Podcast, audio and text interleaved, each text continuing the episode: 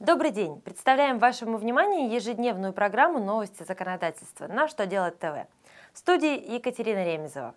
В этом выпуске вы узнаете, какими документами можно подтвердить расходы на аренду, как защитят права предпринимателей при проведении оперативно-розыскных мероприятий и что запретят продавать через интернет.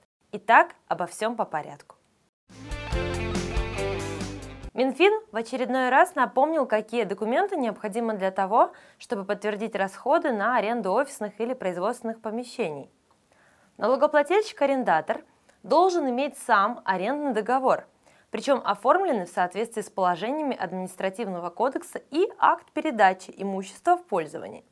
Ежемесячный акт оказания услуг аренды необходим только тогда, когда его оформление оговорено в самом арендном договоре. От себя добавим, что наличие акта следует оговорить в случае, если размер арендной платы определяется по итогам месяца расчетным путем.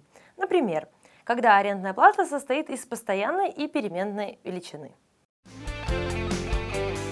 В Госдуму внесен законопроект, призванный дополнительно защитить права организаций и частных предпринимателей в случае проведения у них сотрудниками органов внутренних дел мероприятий по обыску и изъятию имущества.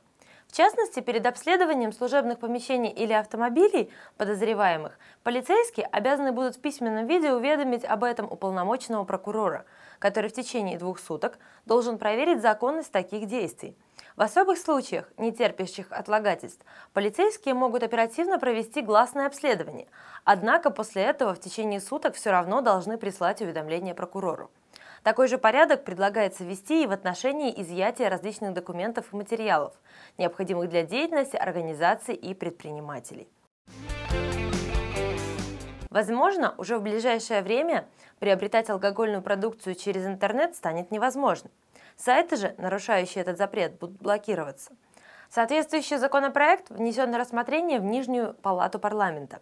Предлагаемое ограничение может коснуться не только прямых продаж спиртного, но и всякого рода ухищрений, которым нередко прибегают продавцы, чтобы обойти закон.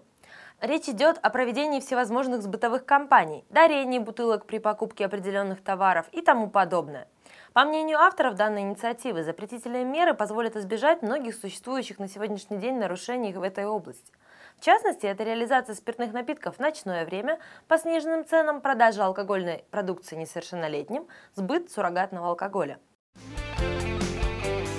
На этом у меня все. Задавайте ваши вопросы в комментариях к видео на сайте Что делать ТВ. Благодарю вас за внимание. До новых встреч!